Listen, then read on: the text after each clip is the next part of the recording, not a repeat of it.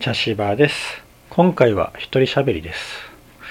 えー僕はあの映画が好きで結構映画を見るんですが、あれこれ題名を知らなかったし、全く聞いたこともないような作品なんだけど、めちゃくちゃ当たりだよねっていう作品に出会うことがあります。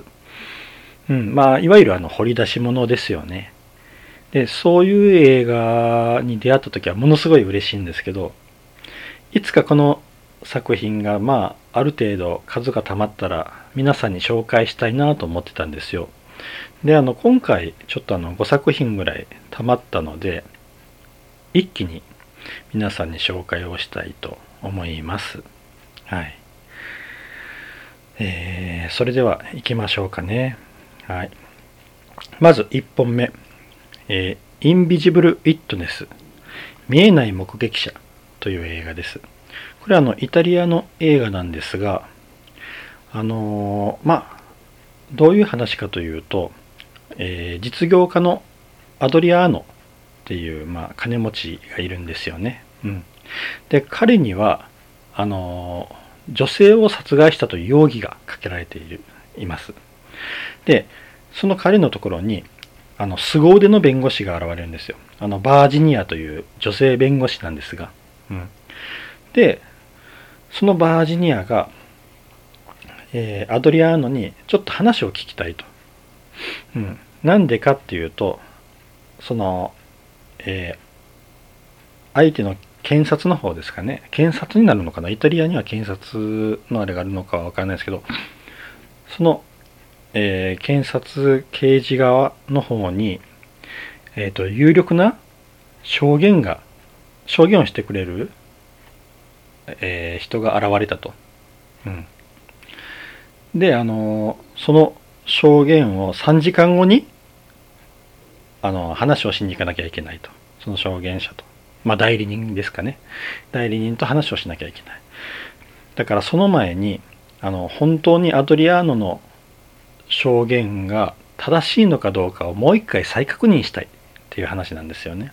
うん、どうもちょっとなんか不思議な点や不審な点がいっぱいあるからきちんと話をしてほしいということでやってくるんですよ。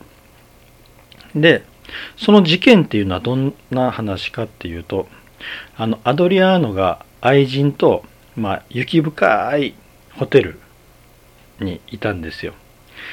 でそこでまあ、2人でまあ仰せを重ねて。であのその時にあの一緒に部屋にいる愛人からあのメールというかあのメッセージですよね。メッセージが来るんですよ。スマホに。であれってなんかおかしいと言ってなってちょっとこのホテルから出ようってなるんですよ2人で。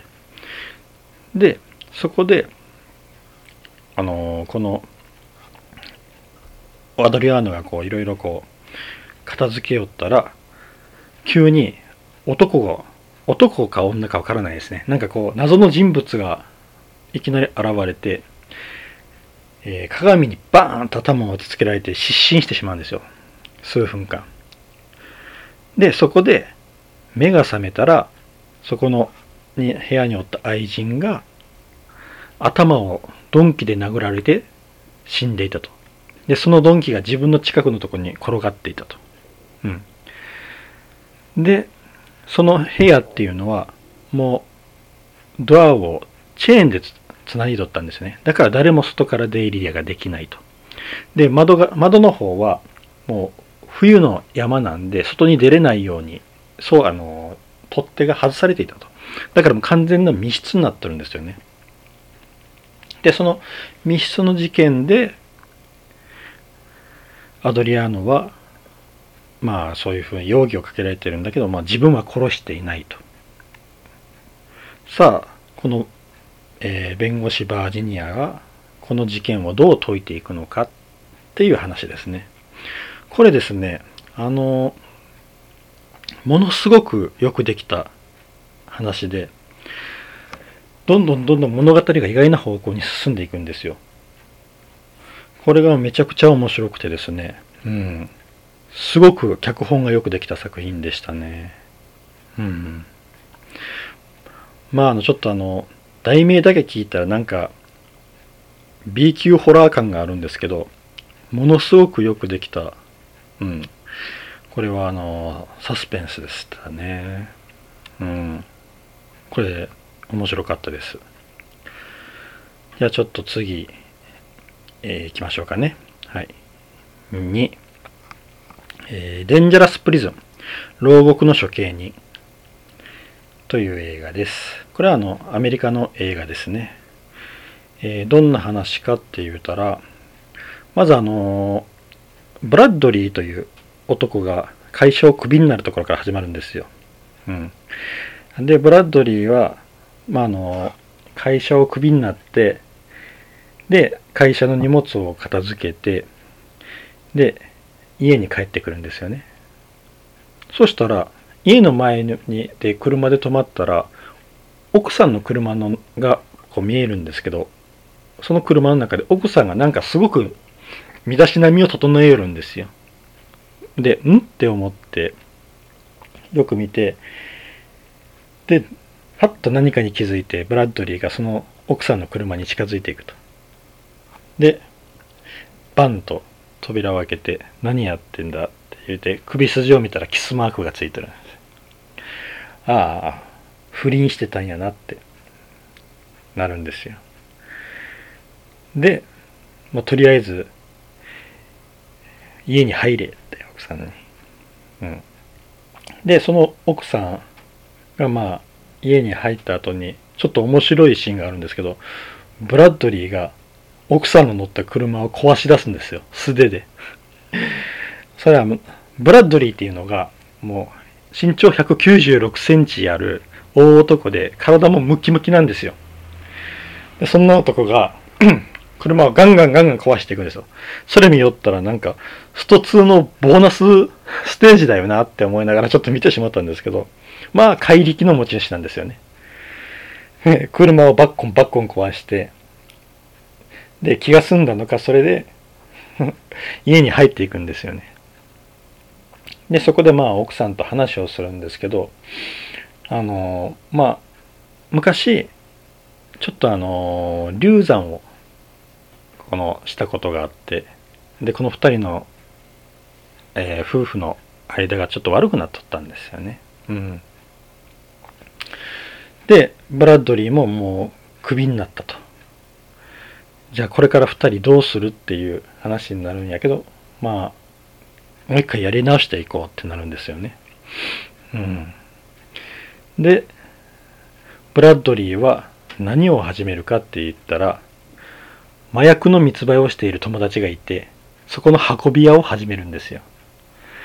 で、そこから急に1年半後に飛ぶんですけど、1年半後になったらもうものすごい信頼のおける運び屋にブラッドリーはなってて、で、奥さんは、あの、赤ちゃんを妊娠してるんですよね。うん。で、そのブラッドリーは、まあ、その赤ちゃんが生まれることはものすごく楽しみにしているんですよ。で、そんなある時に、えー、ブラッドリーの、えー、取引で、えー、ブラジルかな、えーと、ブラジルの方の取でこう薬の取引をしている男とあしている男からこう仕事を持ちかけられるんですよね。でそのブラッドリーの友達の密売人はよしやろうってなるんだけどブロブラッドリーはあまり気が進まないと。なんでかって言ったらその相手のブラジル側の方のボディーガードの顔を見たら、あ、こいつ薬やってるなっていう感覚がなんかあって、ちょっと危険な匂いがしたんですよね。うん。まあでも、あの、ブラッドリーの、まあ友達のそのボスですよね。ボスの方に説得されて、まあ、取引をやることになるんですが、そのブラッドリーと相手方のその運び屋2人と3人で仕事をするんですよね。で、その3人で仕事をするんですが、警察に見つかってしまう。うん。で、ブラッドリーは捕まってしまうんですよね。で、そこからどうなっていくかっていう話なんですが、まあこれがあの、うん、意外な方向に話が進んでいくんですよ。うん。まあそれがとても面白いんですよね。で、あの、これ気をつけてもらいたいのが、あのー、語話描写、あのー、悲惨な描写がめちゃくちゃ多いです。うん。ですんで、あの、そういうこう、スプラッターとか、そういうのが苦手な人は、ちょっと、あのー、気をつけてもらったら、うん、と思います。で、あの、この作品の監督が S. クレイグ・ザラー監督で、うん、あの、もう、今は有名になってるんですけどね。あの、すごくいい監督さんなんですけど、その人の昔の作品ですよね。うん。これもとても面白かったですね。はい。じゃあ次、3本目です。3本目はガールコップス。これはあの、韓国の映画ですね。うん。で、あの、これは、あの、主演が、あの、ミヨンっていう、あの、女性刑事なんですよ。おばちゃんの。うん。で、かつてこのミヨンは、あの、女性の機動隊で活躍していた刑事で、うん、もう本当にもう伝説の刑事なんですよね。ただこのあの、ミヨンが、あの、若い、あの、検事を目指している男と出会って、結婚をして子供ができたと。で、それによって、総,、えー、総合相談窓口の方に移動になるんですよ。あの、子育てと両立をさせるために。うん。で、そこで、あのー、まあ、相談窓口で働きよるんですけど、うん。で、あと、もう一人の主役がいて、で、それがあの、自兵っていう、これは刑事なんですけど、この自兵は、あの、ミヨンの夫の妹なんですよ。ですね、義理の妹なるになるんですけど、この自兵衛は、あの、同じこう、警察署の刑事になって働いてるんですね。ただちょっとあの、自兵がこう、熱血すぎてこう、うまくいかないというタイプの刑事なんですよね。うん。で、ある日あの、まあ、自兵はこう、えー、作戦をやりよったんですけど、失敗をしてしまって、そこで相談窓口の方に移動させられてくる。もうミヨンと一緒に働くようになるんですよね。うん。で、そこで、あのー、相談窓口で働きよったら、ある日、あの、若い女性が、こう、おどおどしながら入ってくるんですよ、警察署に。で、こう、ずっとこう、相談窓口の方に、こう、見たりとかしながら、こう、どうしようどうしようみたいな感じで、こう、あの、困っとるんで、ミヨンが、あ、どうしました？って声かけるんですよね。そしたら、その女性が、あの、通報ですって言って、あの、手に持ったスマホを窓口の、その、カウンターの上に置くんですよ。そうしたら、ちょっとこうあの、えー、やんちゃそうな男性4人組が、まあその、警察に入ってくるんですよね、警察署に。で、それを見て、ちょっとこう、怯えて逃げてしまうんですよね。そのあの、だその若い女性が。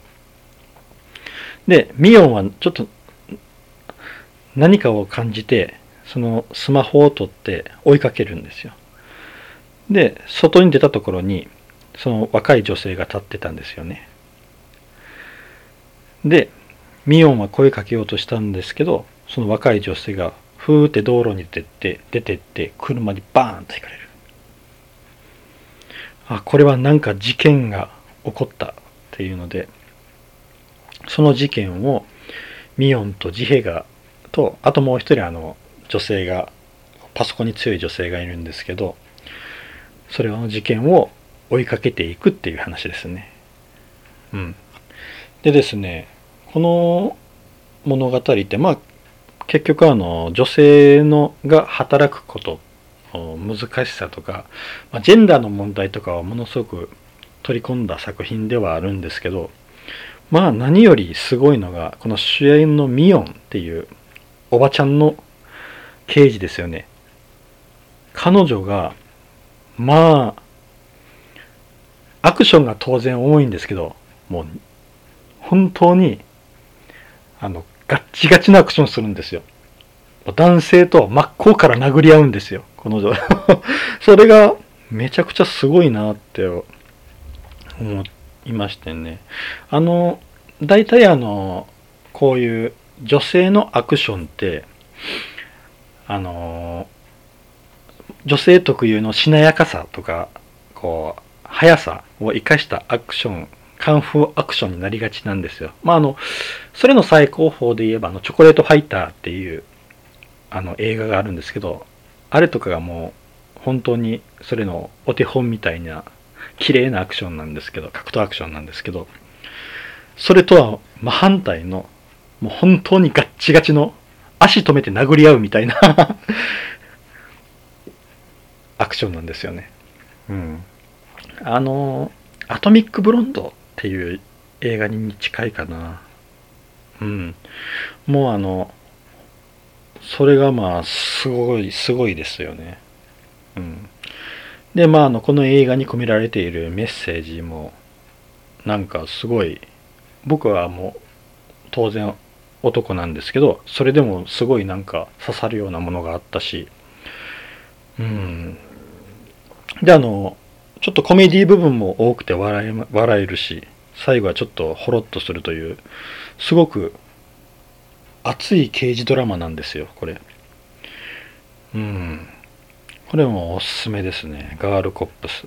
はい。で、次行きましょうかね。4、えー、ビジョン、暗闇の来訪者。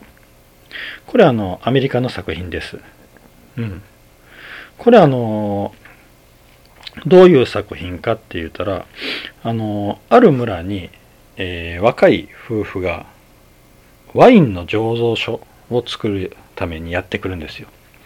でその自分でこうワインの醸造所を持ってそこでこう働く働きよるんですよね。うん、でその、えー、主演がその奥さんの方のイブリーっていう女性なんですがイブリーはあのそこで妊娠をするんですよね。はい、で妊娠をするんですけどなんかこうその家の中で変なことが起こるんですよ。うん。なんかあの見たことがない幻影を見たりこう変な声が聞こえたりするんですよね。うん。でそれでこう怯えてしまうんですけどでそこであのまあちょっと病院にかかると。で病院にかかったらちょっとあの精神安定剤を飲みますかって言われるんですよね。うん。でなんで精神安定剤とかの話が出てくるかって言ったらこのイブリーは昔交通事故にあったんですよ。で、交通事故にあって、で、車と車やったんですけど、自分は助かったんですけど、向こうにはお母さんと、えー、幼い赤ちゃんが乗ってて、その赤ちゃんが亡くなってしまったんですよね。で、それの PTSD があるんですよ。うん。でも、で、それのせいかなっていう話になってて、精神安定剤をってなるんですが、やっぱりどうしてもこうお腹の中の赤ちゃんがに影響があるかもしれないと思って、その精神安定剤を飲まないというふうな選択をすると。じゃあ、それからどうなっていくか。果たしてその自分が見えているその不思議な現象とは何なのか。っていうのを探っていくっていう作品ですね。はい。で、これがあの、まあ、よくできてるんですよ、ストーリーが。うん。まあ、あの、えー、とても有名なところが作ったんですよね。えー、もうホラーといえば、というあのブラムハウスですかね。確かブラムハウスが作ってたんやないかなと思うんですけどねこの映画。あそうですね。ブラムハウスが作った作品ですね。ブラムハウスのはまあ大体当たりですからね。ブラムハウスの作ったホラーは。うん。これもよくできてましたね。であの何よりいいのが、まあ、83分とサクッと見やすい作品になっていますんで、うん、ぜひ気になった方は見てみてください。うん、まあすごい、うん、面白かったです。で、あのー、次の作品ですかね。5本目。えー、盲目のメロディー、インド式殺人競争曲。これはあのインドの作品です。で、あの僕はもう一つあのポッドキャストやってまして犬映画を見るっていうやつなんですがそれであのそこであのペアを組んでる黒柴さんがまああの入れて作品に入れて見た映画なんですがこれは僕は全く知らなかったんですけどめちゃくちゃ当たりやったんですよ。すごく面白い作品やったんですよね。でぜひこれはうんおすすめしたいなと思いまして。でこれあの主役がアーカーシュっていう男性なんですよ。でアーカーシュはあのピアニストなんですよね。でピアニストです。でさらにあの盲目なんですよ、うん、であの普段からこうあの白状をついて生活をしているんですがまあそこでこうピアノはものすごくうまいと。うん、でこのアーカーシュがある日あの女性と出会うんですよ、えー、ソフィーという女性に。その出会い方もまあアーカーシュが原付でソフィーの運転する原付に惹かれるという 出会い方ではひでえなとは思うんですけど。まあそこであのソフィーがとアーカーシュが出会うと。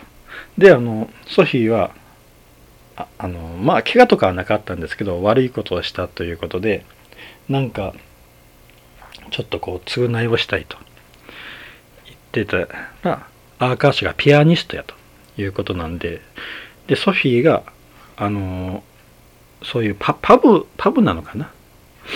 あのピアノのあるパブで働いてるんでじゃあうちで演奏してもらうように店長に掛け合うって言ってその店でこうピアノを弾かしてもらうようになるんですよね。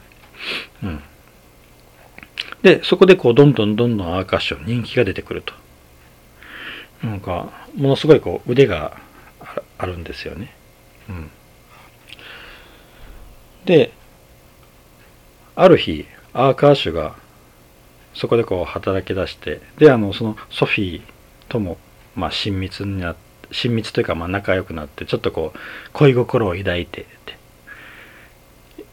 なったし、ある日、家で自分の部屋の中で一人の時に目の方でコンタクトを外すんですよ。で、そのコンタクトっていうのが白濁したコンタクトなんですよ。実は盲目っていうのは嘘やったんですよ。うん。で、このアーカーシュはこの自分のピアニストとしての腕を上げたい。そのためには芸術的なインスピレーションを高めないといけない。ということで、それやったら自分の目を見えないようにして、耳とか耳の感覚をどんどんどんどん上げていくっていうようなことをしよったんですよね。意図的に。だから実際は見えるのに白濁のコンタクトをして盲目を装っていたと。うん。やけど、ソフィーに恋心を抱いてしまって、ソフィーの顔を見たい。ソフィーの姿を見たいということで、いつもその白濁のコンタクトをしとるのに、それをのけて、サングラスをして生活をするようになっていく。でも周りはみんな、アーカーシャ盲目やと思っている。で、その行き違いでいろんな事件が起こっていくっていう作品なんですよね。うん。まああの倫理的にどうなんっていう ことを思われる方がおるかもしれないんですけどこの着眼点っていうのはうん。いやすごいなと思いましたね。うん。これはあの起こる事件もすごいしうん。ラストもちょっとこういろいろ考えさせられるしめちゃくちゃよくできた作品でしたよね。これはどう日本では作れるんやろうかってちょっと思いましたよね。うん。なかなかこうあのね障害者を装うというのってやっぱどうしてもなかなかそれを作品に描きづらい雰囲気がやっぱりありますからね。そこを飛び越えて作ったっていうのはうん。ちょっとすごいなと思いましたしさらにすごく内容が面白くよくできているっていう。うん。これはちょっとあの度肝を抜かれた作品ですね。うん。これもおすすめですね。じゃあちょっとあの5本もう一回言っときましょうかね。1インビジブル・ウィットネス見えない目撃者。2デンジャラス・プリズン牢獄の処刑人。3ガールコップス4ビジョン暗闇の来訪者。5盲目のメロディーインド式殺人競争曲。の5本ですね。もしあの気になった方がいたらぜひ見てみてください、うん、はい今回は以上です。ありがとうございました。